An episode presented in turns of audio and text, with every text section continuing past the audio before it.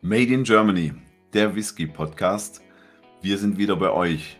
Wir, das sind Whisky Jason hier und Marc von Alles rund um Whisky. Ich freue mich, dass ihr wieder eingeschaltet habt zur heutigen Folge für den Monat November. Und ähm, ja, wir haben wieder viele spannende Neuigkeiten und natürlich wieder einen Special Guest. Unser Special Guest wird uns heute ja, auf eine geschichtliche Reise mitnehmen und er wird zeigen, dass Whisky aus Bayern nicht nur Schall und Rauch ist, sondern dass die mittlerweile auch rauchig bzw. torfig können. Ich bin sehr, sehr gespannt auf Kilian Jonscher von Schliers am Schliersee. Ich freue mich riesig drauf. Aber bevor das kommt, Jason, haben wir ja noch ein bisschen was anderes.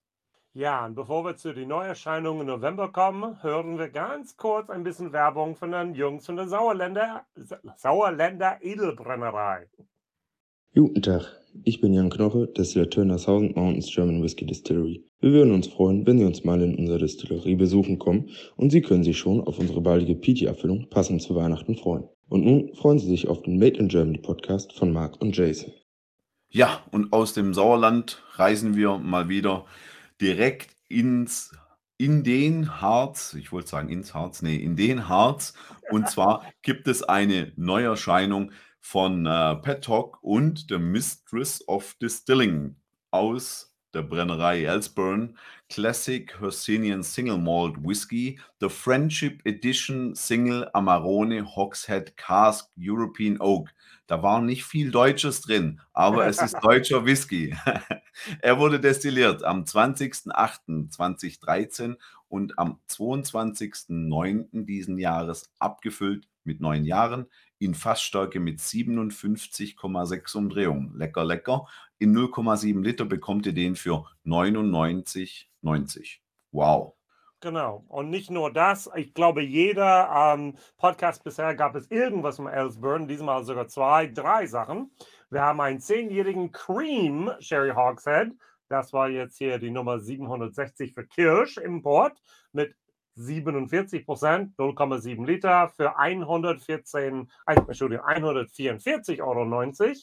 Wer Cream noch nicht kennt, das ist eigentlich eine halbtrockene Oloroso Sherry zusammen mit dieser natursüßen Wein oder einen konzentrierten Traubenmost bzw. PX dann verschnitten. Und was hier benutzt wurde, war dann dieses nicht rauchige Malz und geröstete Chocolate Malz, was dann dort bei Ellsburn dazu ähm, ja, benutzt wurde. Ja, und äh, aller guten Dinge sind drei. Deshalb hat Ellsburn noch äh, aus der äh, Imperious Way Abfüllreihe noch was auch rausgebracht, nämlich den The Imperial Abbey Batch 1 mit 48 Volumenprozente. Der kommt dann auch in 0,7 Liter und kostet 79,90. Und hier haben wir 100% Torfmalz mit bis zu 35 ppm und wurde dann ausschließlich in First Fill Cream, PX Oloroso sowie Palo Cortado Sherry Fässern gereift. Also wer Sherry liebt, oder mag, wird diesen lieben. Da, da ist ja alles drin, was irgendwie mit Sherry zu tun hat. genau, also wir haben jetzt hier tatsächlich ein ähm, Hogshead, neun Jahre alt für Pat. Wir haben ein zehn Jahre alt jetzt hier von Kirsch. Und wir haben tatsächlich diese ähm, Emperor's Way jetzt hier mit 35 ppm und Sherry pur. Also eine schöne, schöne Sache dann da, finde ich. Dann Absolut. gehen wir weiter jetzt hier zu Hillock die hat eine Single Cast auf den Markt rausgeschmissen und das war eine sechs Jahre alte Sautern Fast Finish, 41 Prozent, 0,5 Liter für 62,80 Euro. Also ja. nachdem sie jetzt ihre zwölf Jahre rausgebracht haben, haben sie auch noch ein sechsjähriger Einzelfass aus diesem Sautern Fass mit dazu gesellt. Sau lecker, kann ich nur sagen. Sau lecker. St. Kilian hat auch, ach, wen wundert's, was Neues, ja? Ja, immer, oder? Jeden Monat neu, irgendwas. Fast. St. Kilian Signature Edition 11 ähm, von äh, 2019, 2022 abgefüllt mit 46,2 Volumenprozente in klassisch 0,5 Liter für 47,90 und ähm, hier wurde der ähm, Hauptaugenmerk im Prinzip auf diesen äh, Reflux-Kondenser ähm, im Linearm der Potstill von St. Kilian gelegt. Und äh, ja, möchtest du da ganz kurz was zu erklären? Oh, da, okay, Mario Rudolph, wenn er anfängt von seinem Deflamak, De Flugmator zu sprechen. Das ist nicht das Ding da bei Zurück in der Zukunft, sondern dieses Ding oben im Leinarm, wo er mit Wasser regulieren kann, wie viel wieder zurückkommt. Dann leuchten seine Augen. Ich weiß noch, vor gut drei Jahren war ich denn da und er fing an zu erzählen. Und das war jetzt hier, die haben wirklich eine super torfige Sache genommen, 54 ppm und durch diese doppelte Destillation konnte er so genau das so einstellen, dass dieses wirklich dieses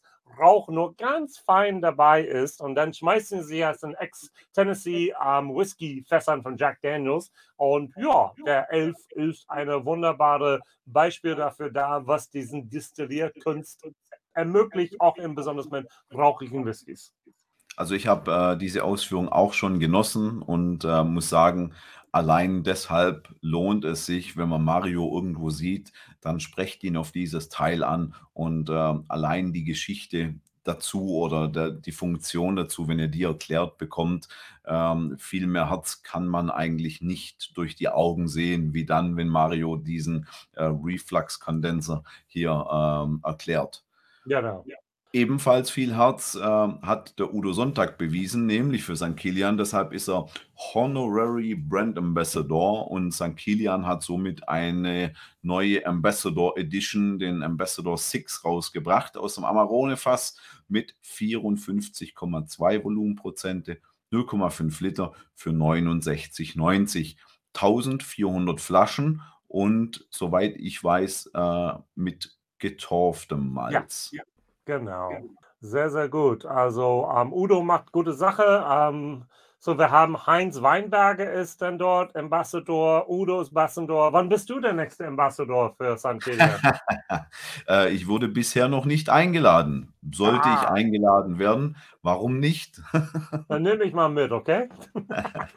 Vielleicht machen wir eine gemeinsame äh, äh, äh, eine Aktion daraus. Das wäre cool. So, dann gehen wir hier weiter zu The Westphalian. Die haben eine, hört, hört, eine German Single Corn Whiskey, gereift in American New Oak Barrel, Nummer 115. Das wurde 2016 gebrannt, 2021 abgefüllt. Hm, also und 52,4 Prozent Alkoholgehalt. 0,5 Liter, 62,62 ähm, 62 Euro.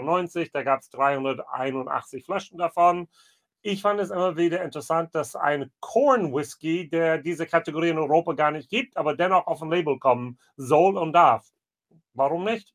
Interessant ja auch, dass ähm, immer wieder in diese Richtung was gemacht wird. Warum auch nicht? Ich meine, wir haben teilweise ähnlich klimatische Verhältnisse, wir haben mit Sicherheit ähnlich äh, gute Rohstoffe.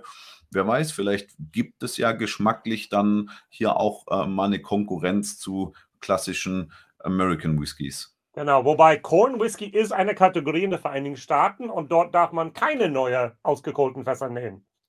Deshalb lache ich so sehr über ein Corn Whisky in eine New American Oak Barrel. Hm, interessant. Irgendjemand hat vielleicht die Kategorien nicht ganz hundertprozentig verstanden vom amerikanischen Whisky. Naja. Der Fehler liegt mal wieder im Detail. Immer wieder, nicht wahr? Sorry. Was haben wir noch Neues? Äh, die Niederrhein-Distille hat ihren ersten Sechsjährigen abgefüllt. Ähm, Tornecke Nummer 14 im ja. 0,5 Liter äh, Gebinde dann abgefüllt und Preis ja. circa 50 und wahrscheinlich 46 Volumenprozente, das wissen wir noch nicht sicher. Ja, gut, es wurde denn schon ähm, vor Ort gab es die Möglichkeit, den zu kaufen. Bei Instagram haben sie das die letzten fünf Wochen angepriesen und dann, ähm, ja, leider ohne Alkoholgehalt, also Angaben und ohne Preis. Man muss vorbeikommen, das dann zu machen. Ich fand es einfach interessant, weil wir wenig bisher über diese Niederrhein-Distillerie da geschnackt haben. Und ähm, ja, die benutzen wirklich hier ganz unterschiedliche Fässern, amerikanische Weißeiche natürlich, gebrauchten Rot- und auch sogar Weißweinfässern, die haben Sherryfässern, die haben Bourbonfässern dann da und die machen interessante Dinge dann dort am Niederrhein. So von daher Vielleicht werde ich irgendwann, das ist nicht so weit von mir entfernt, ähm, sie auch mal besuchen und mehr darüber erfahren. muss ich ja tatsächlich sagen, dass ich die bei mir auch noch als schwarzen Fleck auf meiner Landkarte habe. Hatte ich noch nicht im Glas.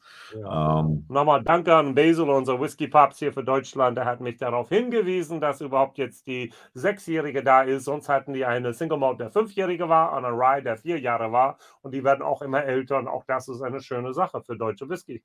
Hast du sonst noch was Neues für uns, Jason?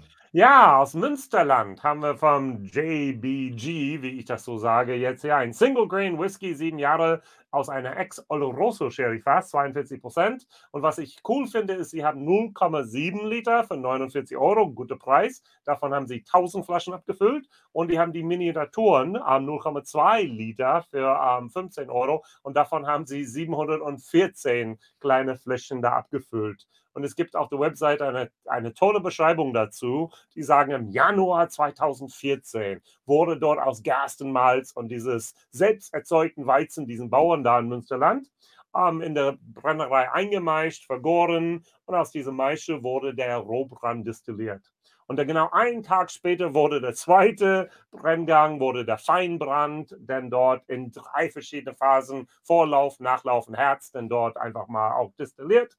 Und dann wurde diese Destillat in ein Cherry Oloroso Fass aus amerikanisch Weißeiche dann da zur Reifung gegeben und jetzt hier im Sommer 2022 abgefüllt. Was ich so schön finde, ist, ehrlich, ehrlich gesagt, alles, was ich wissen will, ist da. Ja, die geben uns alles Informationen. Also Januar 2014, alles dann dort abgefüllt. Ich fand das einfach eine sehr, sehr, sehr schöne Beschreibung denn da von allem, was sie haben. Und preislich finde ich auch echt akzeptabel. 0,7 in aber für 49 Euro. Absolut. Und äh, wir kommen jetzt dann mal wieder in meine Richtung. Ähm, wir sind wieder oder, im Schwäbischen. Oder meine alte Richtung. wir sind äh, in ja, einem unserer Gäste, also ein, eine Abfüllung von einem unserer Gäste aus dem mhm. vorletzten Podcast, wenn ich ja. mich noch richtig entsinne, äh, nämlich Metamalt hat was abgefüllt für das Irish Folk Open Air in Poyenburg. Und, Eine äh, die ganz wenige Open Air Festival, wo ich schon mal war, mein Leben. Oh, okay. Poyenberg ist da oben im Norden, das ist äh, ungefähr 20 Kilometer nördlich von Itzehoe. Ja, das gibt es schon seit dem Juni 2001 und äh, eben deshalb, weil schon seit über 20 Jahren dort äh, dieses traditionelle Festival äh, sehr urig und gemütlich und äh, mit schöner Atmosphäre abgehalten wird, dachten die, wir sollten vielleicht ja auch mal passend zu Irish irgendwie mal was Whisky-technisches machen. Aber da das Festival ja in Deutschland ist, warum nicht mit einem deutschen Destillateur? Somit hat Metamalt die Edition 2023 mit 40 Volumenprozente rausgebracht. Der halbe Liter kostet 39 Euro. Jo, sehr gut. Dann gehen wir weiter jetzt hier. Also ähm, heute habe ich zwei verschiedene Leute bei der Brennerei angefragt, noch keine Antwort gekriegt leider. The Nine Springs Single Malt Whisky hat jetzt ihren neunjährigen Whisky jetzt hier, bringen sie jetzt hier Mitte November raus. Der Pedro Jimenez Fass, eine Einzelfassabfüllung, 52 Prozent, 0,5 Liter. Und äh, es reichte siebeneinhalb Jahre in ein Virgin Oak Fass und ein Ex-Bourbon Fass, bis es dann für 1,5 Jahre in einen sehr alten Pedro Jimenez Bud, den ich schon berührt und gestreichelt habe, reinkam, dann als ich da war vor ein paar Wochen. Und jetzt ist endlich das dann da. Sascha macht sogar auch ein Tasting damit. Ich glaube, Bernd hat vier Flaschen gespendet, sodass ähm, Sascha 50 Sets davon hat. Ähm, und das ist eine coole, coole Sache, dass Bernd mit Sascha und ich werde wahrscheinlich auch da sogar dabei sein, das ein bisschen primärer online machen. Vermutlich gibt es deshalb noch keinen klaren Preis, weil die noch nicht wissen, wie viel Einfluss deine Streicheleinheiten hatten. Vielleicht, vielleicht. Wobei die Streicheleinheiten sind schon vorbei. Das habe ich dann vor einem guten Monat so fünf Jahre gemacht. Ja, wir kommen langsam Richtung Schluss, haben aber wieder mal was äh, von der Schwäbischen Alb, von unserem Gast des letzten Podcasts, Finch hat einen neuen Single Malt in Fassstärke rausgebracht, die Cask Strength Emmer Edition 3 mit 54,6 Volumenprozente, der halbe Liter für 54,90 Euro. Wow. Die Basis ähm, für dieses Ding ist schwarzer Emmer aus eigenem Anbau natürlich. Wer den letzten äh, Podcast mitgehört hat, weiß, dass Hans-Gerhard Fink selber sät, selber auf dem Mähdrescher sitzt, selber ähm, einmeischt, selber alles mit überall mit dabei ist. Deshalb dieses Ding vom Feld in die Flasche, ein wahrer Finch. Und dann wurde er äh, über acht Jahre in Weinfässern gefinisht. Auch das hat uns der Hans Gerhard im vergangenen Podcast ja erzählt, dass er sehr gerne mit den Weinfässern arbeitet. Und wer noch nicht allzu viel über den schwäbischen Whisky weiß, klickt einfach nach dieser Episode natürlich erst eine Episode zurück und hört euch äh, die Folge nochmal an mit Hans-Gerhard Fink von Finch Whisky. Auch sehr interessant. Und, und ich muss ganz ehrlich bekennen, ich habe einen Fehler hier gemacht. Ich habe Copy and Paste bei einer Sache. Es kann kein Single Malt aus Emma sein, denn Emma ist Weizen. Und von daher, es heißt offiziell Finch Cast Strength Emma Edition 3 mein Fehler dann da. Aber ich finde es auch trotzdem cool, dass es dann hier diese acht Jahre in der Weinfässer verbracht hat und für einen guten Preis. Ja, also auch da 55 Euro praktisch für so einen alten, interessanten Whisky. Ja. Und last but not least haben wir etwas von der Brennerei. Ich glaube, wir haben es hier noch nie gehabt. Ich habe sie allerdings, als ich in Vogtland war auf der Messe da, die Jungs interviewt auf meinem Channel. Sandhill Single Malt ein Bio-Whisky, 43 Prozent, 0,5 Liter für jetzt hier 59,90 Euro. Der erste Bio-Wein von Sandhill, jetzt hier gelagert für fünf Jahre in neuen deutschen Barrikfässern und auch amerikanische Weißeichenfässern.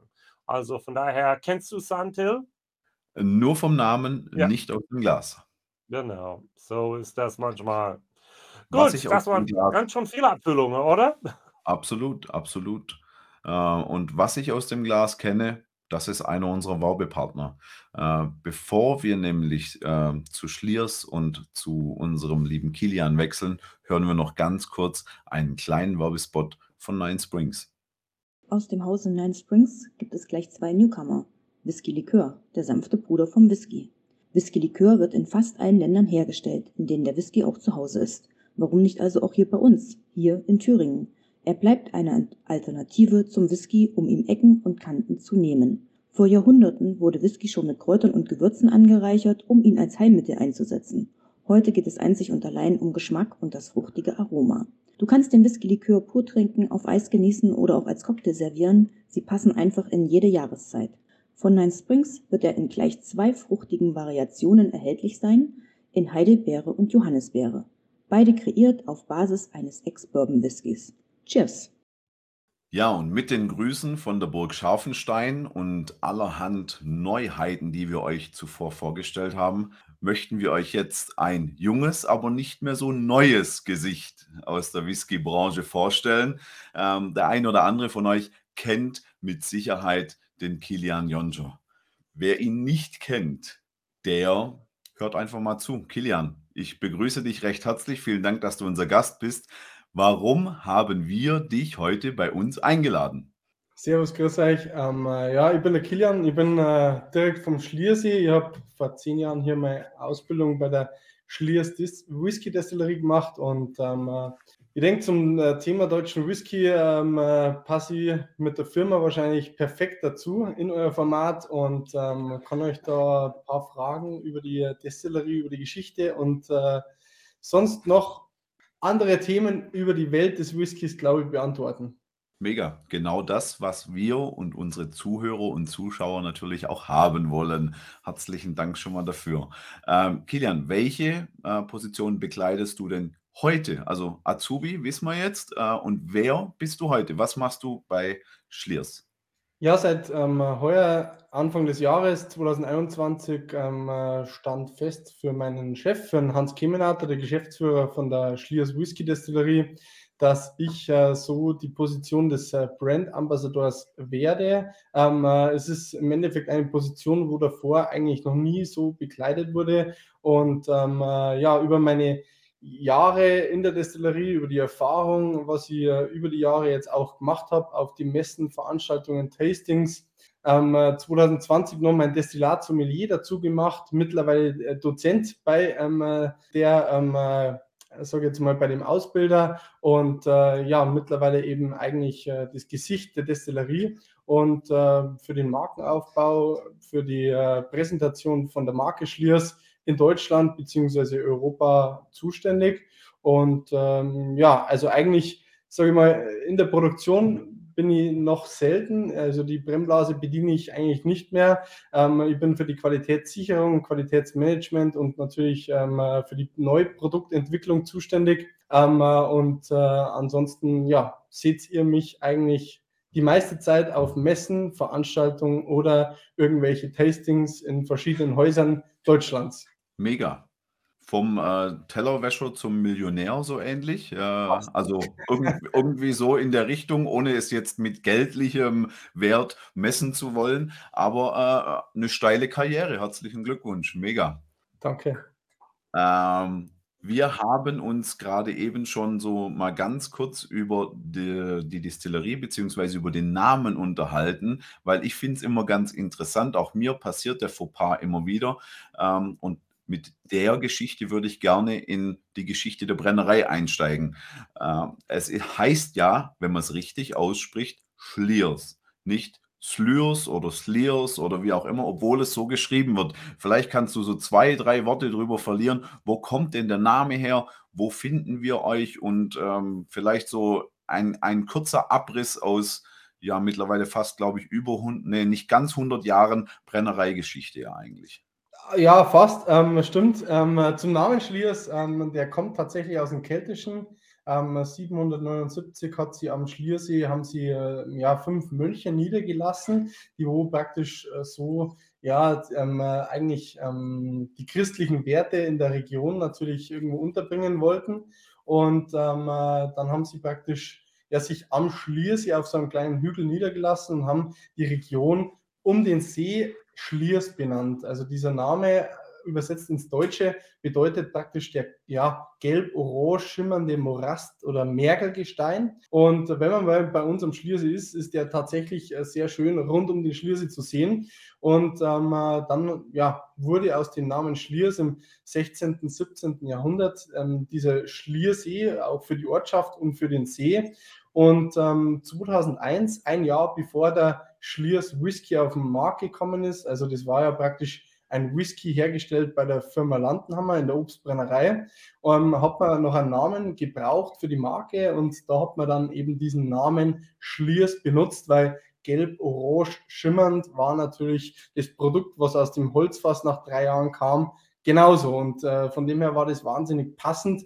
Ähm, natürlich mit dieser Verbindung zu den Keltischen. Die Mönche hatten iroschottische Wurzeln. Also da war schon dann natürlich diese Verwandtschaft da.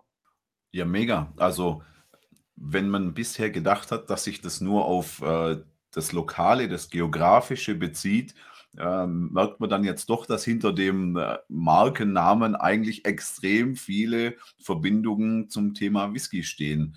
Und ähm, du hast gerade eben davon gesprochen, von der Obstbrennerei. Also müssen wir jetzt heute eventuell diesen schrecklichen, diesem schrecklichen Vorurteil aufsitzen und sagen, deutscher Whisky schmeckt wie Obstler. Klär uns auf, wie kam es, wie kam es, wie kam es äh, grundsätzlich zur Obstbrennerei und wie kam man von der Obstbrennerei dann auf den Whisky und mittlerweile zu ja, einer festen Größe beim deutschen Whisky, dem Schliers Whisky?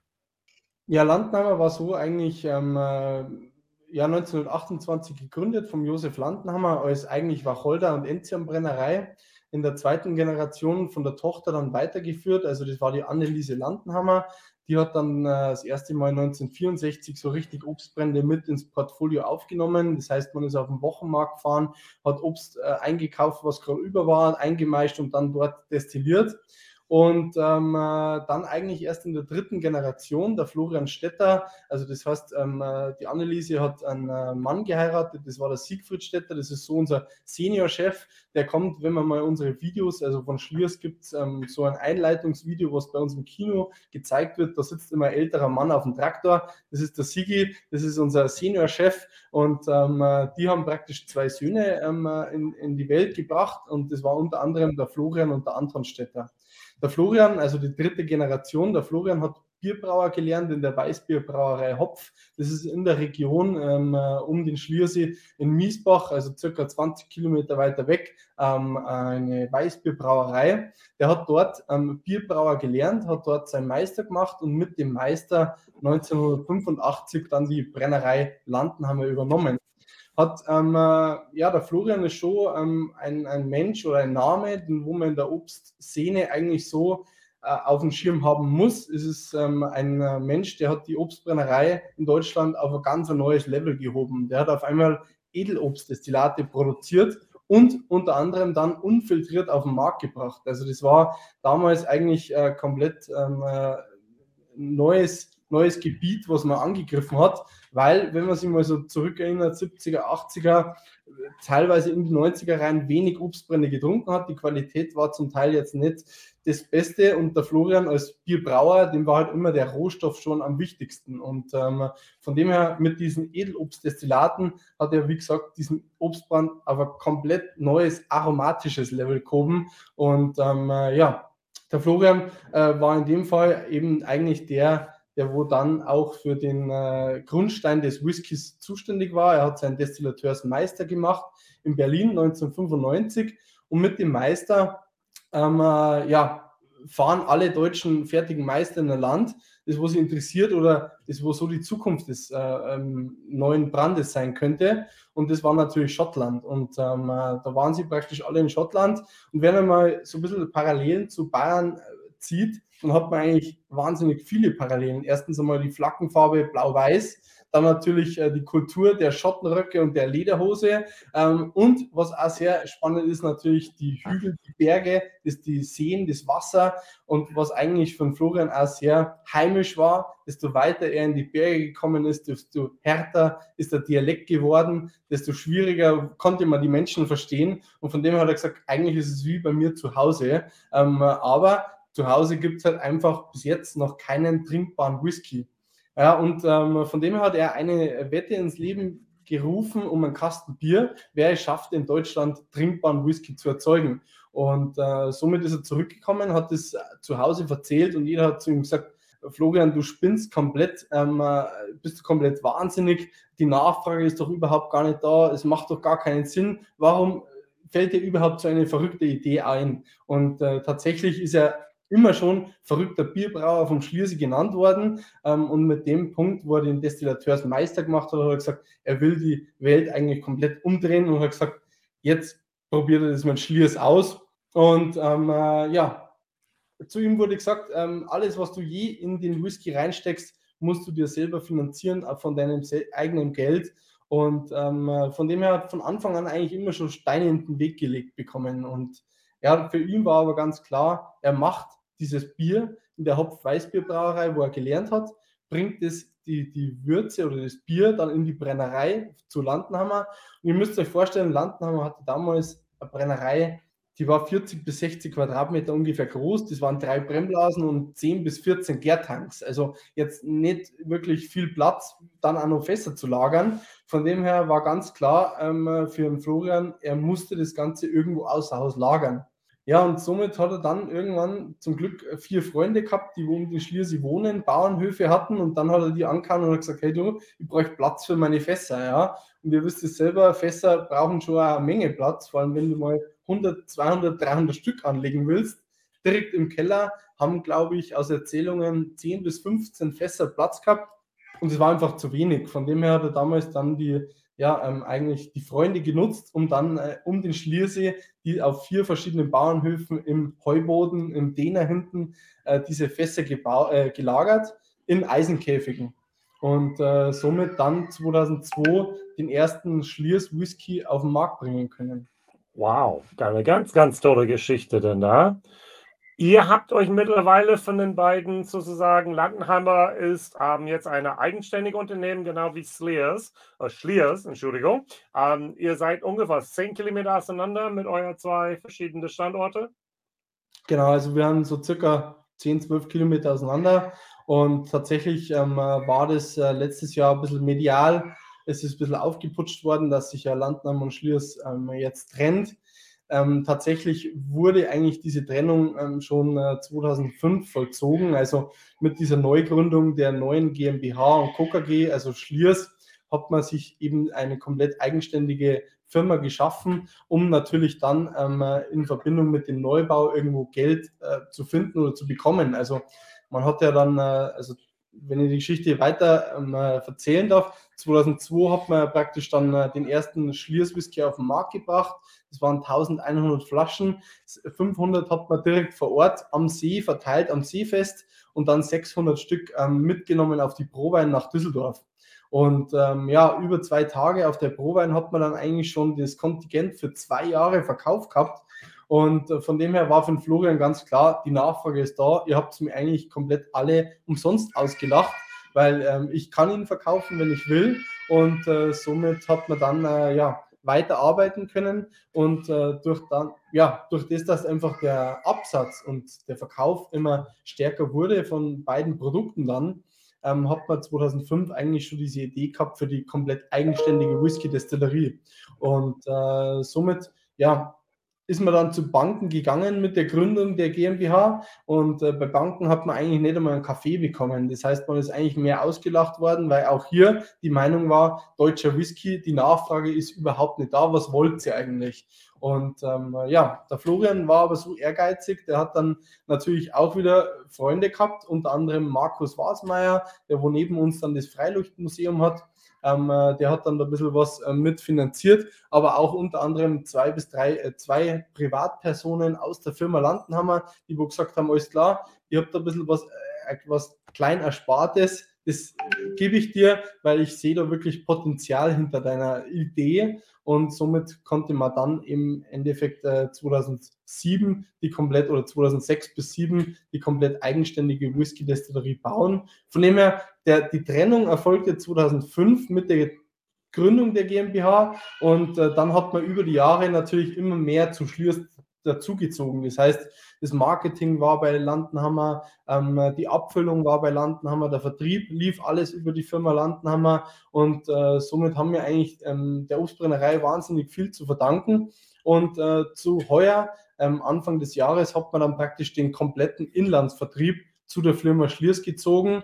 Im Endeffekt äh, war es zum Teil auch erfolgreich. Also man muss ganz klar sagen, ähm, äh, vor dieser Trennung also vor dieser vertrieblichen Trennung, ähm, haben wir schon überlegt, ob wir drei, vier, fünf verschiedene Produkte einstampfen. Ähm, äh, nach dieser Trennung musste man ganz klar sagen, dass einfach der Whisky viel mehr im Fokus war. Ähm, man muss sich einfach vorstellen, also ein Vertriebler geht natürlich nicht nur mit Whisky, sondern mit Gin, äh, Obstbränden, hochwertigen Obstbränden und dann natürlich auch Rum raus. Jetzt kommt er bei Whisky an.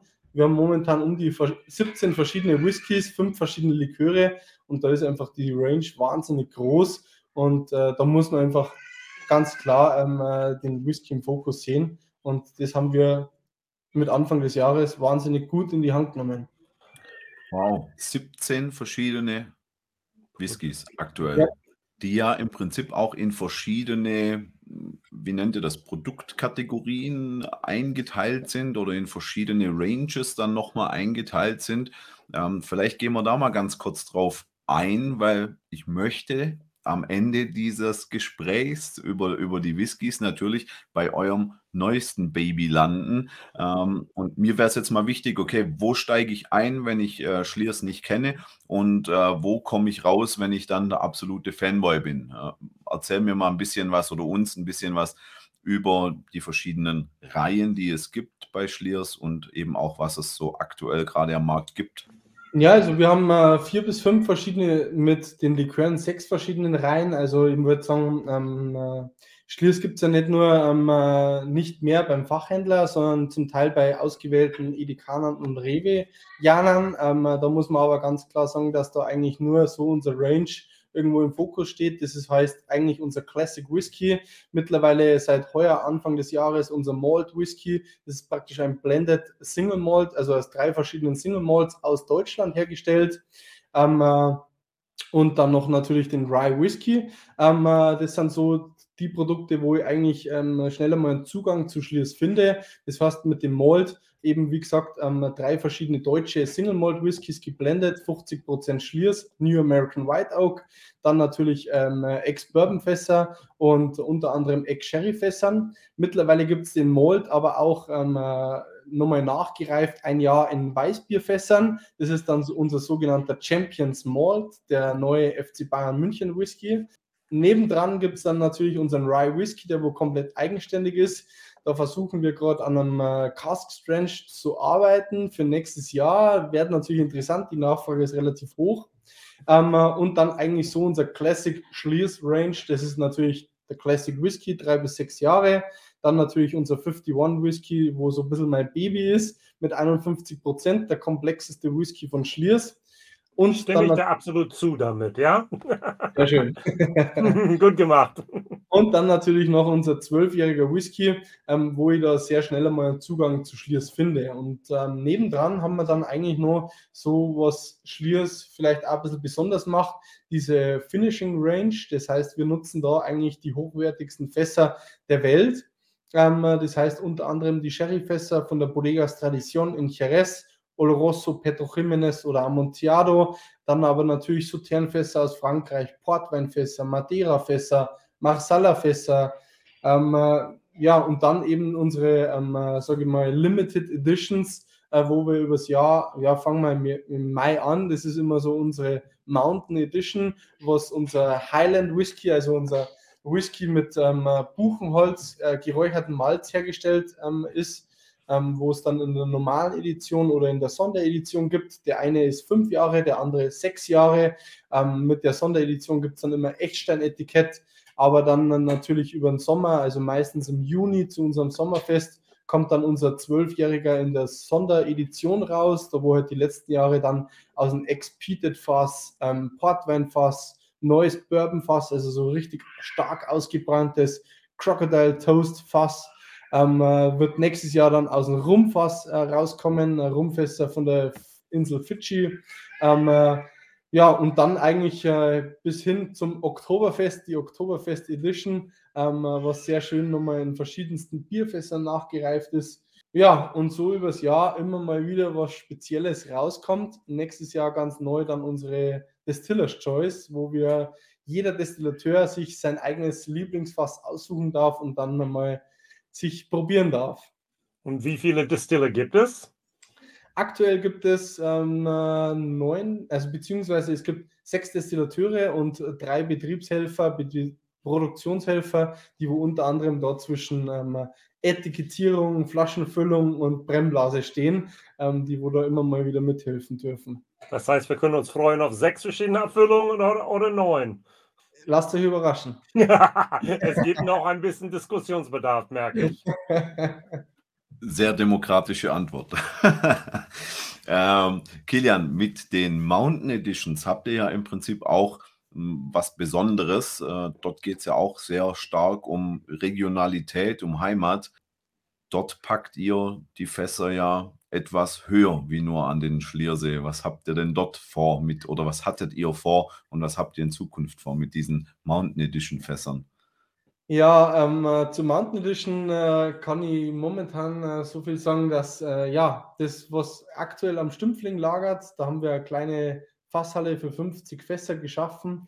Ähm, äh, das ist ähm, 2014 entstanden. Da haben wir, ja, wollten eigentlich einmal 2013 Werbung auf den Sessellift machen, ähm, äh, haben dann einen Preis genannt bekommen, unser ehemaliger Geschäftsführer, der Bruder von unserem Gründer, der Anton Stetter. Ja, der hat diesen Preis einmal mal drei, mal vier, mal fünf gerechnet, solange die Whisky ungefähr reifen muss. Und hat dann gesagt, für den Preis stelle ich da oben ein Lager hin, aus Spaß wurde ernst. Und somit hat man tatsächlich mitten im Skigebiet ähm, am Spitzingsee äh, ein Fasslager geschaffen zwischen Jägerhütte und Bergwachthütte. Und ähm, äh, ja, es war am Anfang für uns sehr spannend, weil wir natürlich nicht wirklich wussten, wie sich der Whisky oben am Berg verhält. Äh, das Lager ist komplett angeglichen an die Außentemperatur. Da haben wir ähm, äh, die stärkste Temperaturschwankung einmal gemessen von 62 Grad, also vom Winter zum Sommer. Ähm, da muss man ganz klar sagen, dass unter 0 Grad, also im Winter überwiegend, und das haben wir in Bayern in den Bergen teilweise ein halbes Jahr, ähm, unter 0 Grad reift einfach der Whisky fast gar nicht. Äh, die molekulare Struktur ist einfach wahnsinnig eingefroren, träge und von dem her, ja, hast du einfach wahnsinnig wenig Oxidation. Und äh, deswegen sind wir auch schon froh, dass wir im Sommer dann diese Wechselwirkung haben, im, untertags 35, wenn wir Glück haben, vielleicht einmal 40 Grad erreichen in den nächsten Jahren ähm, und dann aber in der Nacht nur 10 oder vielleicht 15 Grad haben. Und äh, da muss man einfach ganz klar sagen, das ist eine wahnsinnige äh, Temperaturschwankung, äh, wahnsinnige Reifung, was wir da oben haben. Der, der Unterschied ist, ähm, wir haben oben am Berg natürlich, also es sind 700 Meter nochmal mehr über der Brennerei. Ähm, und da muss man einfach ganz klar sagen, dass wir niedrigeren Luftdruck haben und äh, dann natürlich der Whisky tatsächlich gegenüber dem im Tal sehr leichte Schokonote entwickelt. Was aber einfach spannend ist, ähm, wir lagern tatsächlich auf dem Berg nur alles, was irgendwie mit Buchenholzrauch getrocknet wurde, also das Malz und sonst eigentlich das Neutrale, alles im Tal. Respekt. Auf was ich ja total stehe mit Regionalitätsbezug sind die Oktoberfest Editions. Die sind für mich wirklich äh, immer mega spannend, weil ich finde, Bier äh, und Bierfinishes und Bierreifung sind sehr schwierig. Die können äh, mega gut gelingen oder mega gut in die Hose gehen. Ja, es gibt eigentlich nur Schwarz-Weiß bei den Geschichten und eure sind bisher zumindest für meinen Geschmack immer sehr gut gelungen.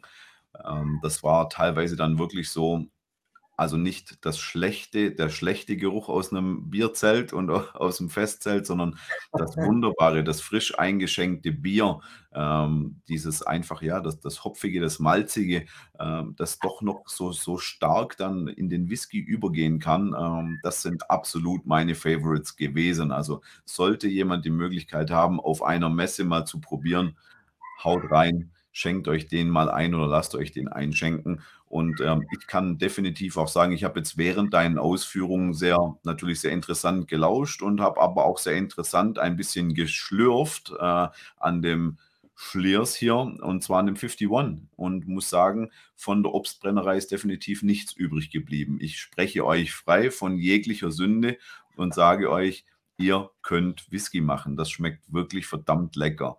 Und ähm, das hat auch nichts mehr mit irgendwelchem Einheitsbrei zu tun oder so, sondern das ist wirklich verdammt gut. Und jetzt kommt er nochmal mit einer anderen Geschichte um die Ecke. Jetzt kommt ja das Gefährliche. Jetzt kommt das, was, also jetzt hat Schliers gerade mal so, ich, ich sag's jetzt einfach überspitzt, gerade mal so den Namen gerettet, ja. Kilian auf der Mission durch Deutschland. Schliers hat jetzt langsam einen, einen reingewaschenen Namen von wegen, das kann man nicht trinken und was weiß ich was alles. Äh, und jetzt probiert ihr Pete. Wie soll denn das gehen? Erzähl uns mal was über einen Bavarian Pete. Der kommt ja jetzt.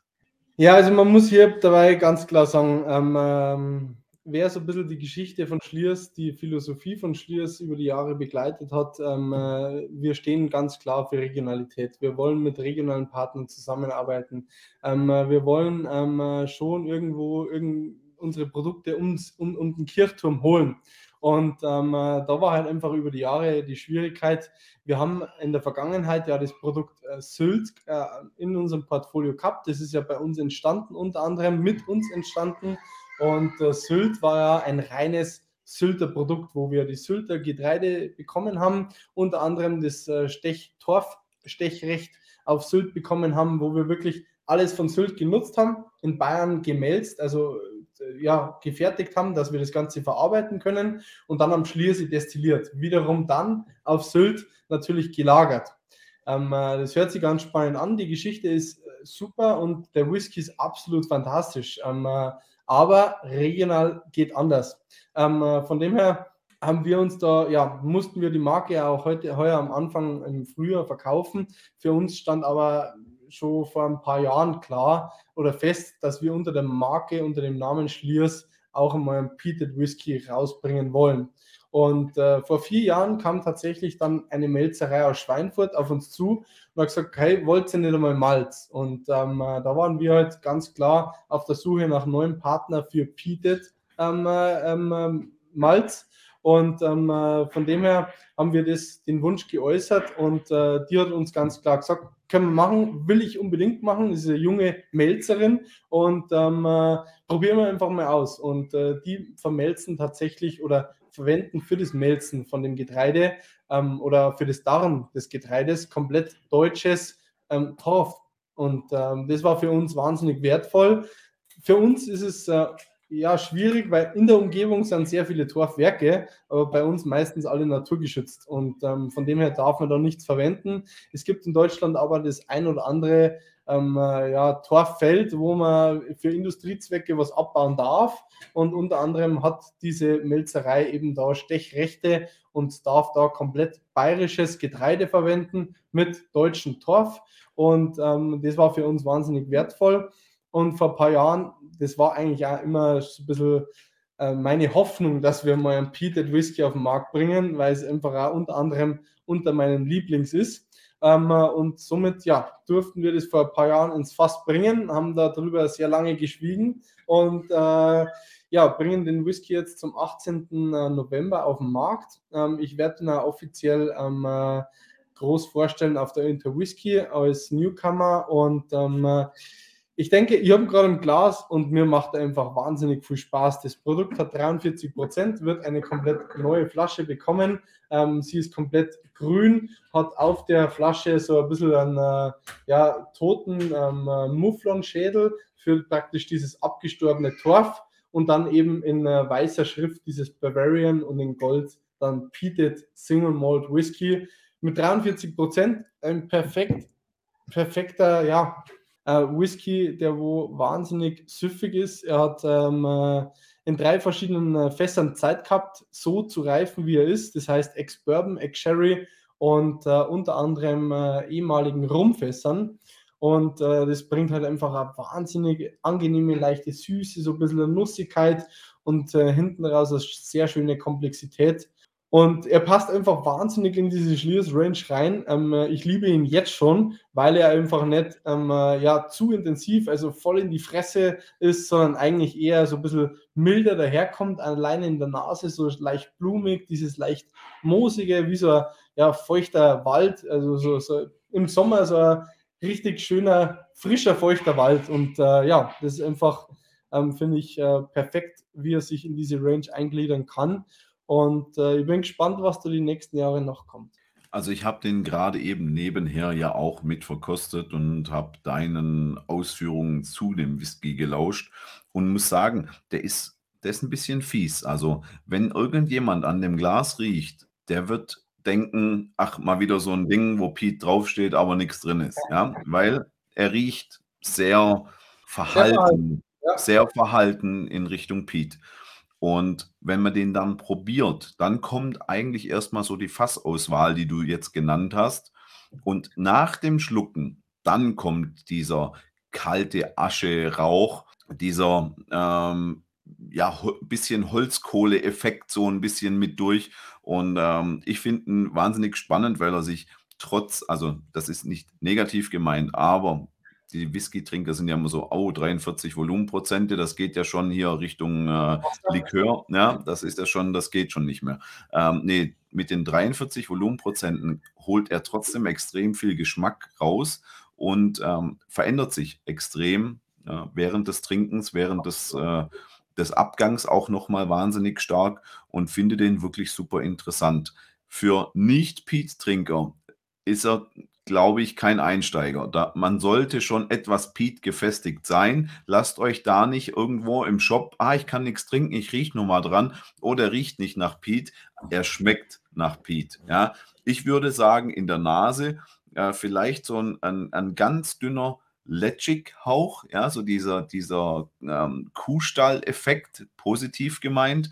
Und dann im, im Abgang kommt so dieses kaltaschige, und ähm, ich finde ihn schön, ich finde ihn spannend. Ich glaube, mit dem werde ich mich auch noch mal ein wenig beschäftigen und ähm, kann nur sagen, herzlichen Glückwunsch. Sag liebe Grüße an deine Jungs und Mädels und sag, ähm, mir schmeckt das schon mal. Perfekt.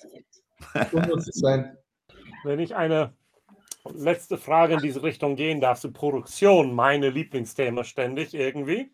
Also ihr habt jetzt ein Rye, ihr habt ein Single Malt und ihr habt jetzt ein Peated drei gänzlich verschiedene Whiskys, die man so brennen muss.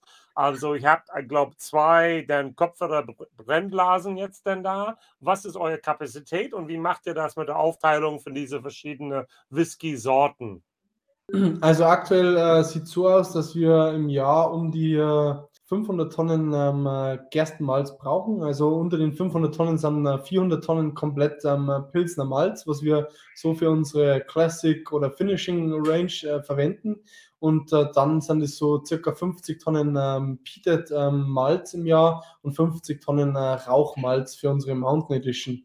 Ähm, äh, für den Rye Whisky, ähm, den verarbeiten wir bis jetzt, also Stand jetzt noch nicht. Ähm, da muss ich ganz klar dazu sagen, dass wir da die nächsten drei Jahren einen Neubau geplant haben, beziehungsweise wollen wir da die komplette äh, ja, Brauerei und Brennerei rausreißen und dann einfach nochmal komplett neu bekleiden ähm, äh, und äh, dann die Möglichkeit schaffen, dass wir Rye selber machen. Bis jetzt macht den, äh, die Rye Maische, also die Würze generell, macht eine befreundete Brauerei vom Chiemsee, ähm, die Firma Stein. Also die haben spezialisiert, die produzieren das ganze Jahr eigentlich nur Roggenbiere.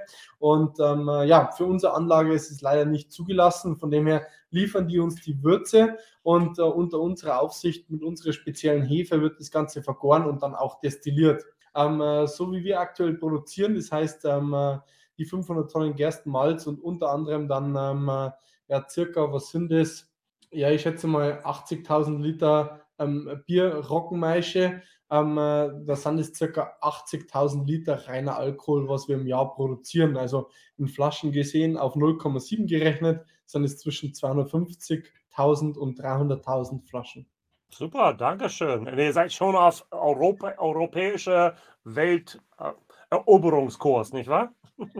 Ich würde jetzt mal sagen, auch. Ähm, es ist aber nicht unser Ziel. Also unser Ziel ist immer nur der deutsche Markt. Da steckt sehr viel Potenzial noch drin. Also ich meine, ähm, der Bedarf ist da auf jeden Fall und äh, generell aktuell die Zahlen. Wir haben äh, 20 Exportländer, haben wir unter anderem eben äh, ja, an Deutschland angrenzen, Frankreich natürlich, äh, Holland, äh, Belgien, ähm, äh, Schweiz leider noch nicht. Die kommt wahrscheinlich, wenn wir Glück haben, nächstes Jahr. Aber Spanien und seit äh, zwei Wochen jetzt ähm, Polen. Ähm, aber das, also Export beträgt aktuell um die maximal 10 Prozent. Danke. Ja, und um genau dieses deutsche Potenzial auch wirklich ausnutzen und abschöpfen zu können. Genau aus diesem Grund gibt es den Made in Germany Whisky Podcast. Und genau aus diesem Grund haben wir auch so jemand wie dich eingeladen, Kilian, um einfach die Marke, die mittlerweile, behaupte ich mal, mindestens jeder zweite deutsche Whisky-Trinker kennt, für jeden zugänglich zu machen. Und ähm, ja, wir sind kurz vor Weihnachten, die frohe Botschaft in die Welt hinauszubringen. Der Schliers Whisky, der schmeckt, den kann man wirklich lecker trinken. Ähm, ich bin absolut überzeugt, wirklich. Und ich freue mich riesig drauf, äh, wenn wir uns dann wieder auf einer Messe sehen können und äh, wir dann ein Gläschen Piet gemeinsam trinken können, weil der hat mir wirklich sehr gut geschmeckt. Ja, heute haben wir viel Geschichte gehört. Wir haben äh, dieses Mal den, den Whisky an sich sträflich vernachlässigt. Das heißt aber nur eins, Kilian. Du musst leider nochmal kommen. Dann in meinem Zuhause. In meinem Leben. Das ist ja zum Teil hier, da haben wir ja Schliers mit dabei und äh, sonstiges noch mit Brigantia natürlich ganz fest drin. Ähm, äh, von dem her, absolut. Ähm, äh, es hat mich sehr gefreut, jetzt einmal so im äh, Format dabei zu sein. Und äh, zweites Mal müssen wir uns natürlich mehr mit dem Whisky selbst besch beschäftigen. Ähm, äh, von dem her, aber ich denke, ähm, wer mich kennt, meine Geschichten gehen nie aus. Ich könnte wahrscheinlich nur bis morgen reden, aber irgendwann äh, schaltet natürlich der Zuhörer ein bisschen ab. Ähm, äh, von dem her würde ich mich schon freuen, ja. Ich glaube schon, als Markenbotschafter ist es toll, viele, viele Geschichten zu haben. Und für die, die jetzt hier einfach zuhören, der Kilian ist tatsächlich bei einem Kumpel in seinem Whiskyzimmer und er hat viele, viele Whiskys um ihn hinter, hinter ihm, denn da das nicht nur alles Schliers. Ja, so von daher vielen Dank, dass du da warst. Es hat viel, viel Spaß gemacht und auch ich habe was dazu wieder gelernt. Danke. Kein Problem. Sehr schön. Prost. Ja, wie ihr schon gemerkt habt, also Kilian war dort tatsächlich ein kleines bisschen nicht alleine. Ein paar Nebengeräusche waren dann da. Dennoch war alles verständlich zu hören. Das freut mich, dass wir die Zeit zusammen hatten und vieles, vieles gehört haben. Jetzt gehen Absolut. wir rüber zur Werbung von Sand Kilian aus Rüdenauer. Ja, hallo, der Lars von St. Kilian hier. Ich habe gerade den sensationellen Signature Edition 11 von uns im Glas. Ein wirklich toller Whisky. Und das Besondere daran ist, dass wir unseren Reflux-Kondenser, der Rückfluss in der Destillation erzeugt, hier auf Maximum eingestellt haben und einen rauchigen Charakter, fein rauchigen, leichten Rauch erzeugen und 46,2 Volumenprozent Alkohol. Ein wirklich toller Whisky. Ja, vielen Dank äh, auch hier nochmal an unseren Werbepartner von St. Kilian.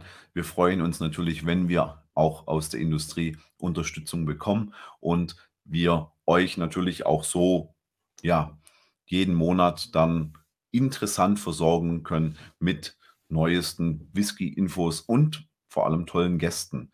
Wenn ich das Thema tolle Gäste erwähne, Jason, wir haben im Dezember sogar mehrere Gäste. Ich freue mich riesig auf den äh, Christoph, Christoph Schwichtenhövel und die Michaela Habel. Die stellen uns gemeinsam ein neues Buchprojekt von äh, Christoph vor und wir sprechen allgemein über das Thema deutschen Whisky und finden so im Prinzip kurz vor Weihnachten nochmal unseren Jahresabschluss. Genau, das ist in Zusammenarbeit mit der Deutsche Whiskybrennerverband. Also, und da wurden dann, ich glaube, es waren über ein Dutzend verschiedene Brennereien gefragt, jeweils eine Geschichte, jeweils einen ähm, Beitrag dazu schreiben für ein Buch. Und wir reden darüber, nicht nur über die Entwicklung von dem Buch, sondern ähm, Christoph wird auch ganz kurz ein bisschen eine Lesung mit uns machen und auch ein bisschen dann mehr, mehr erzählen und schmackhaft machen, warum das Buch jetzt hier der perfekte Weihnachtsgeschenk ist für sich selbst und für anderen.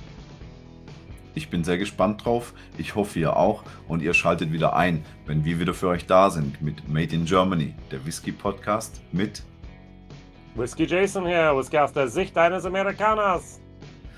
Und mit mir, mit dem Marc von Alles rund um Whisky. Bleibt uns gewogen. Bis dorthin, macht's gut.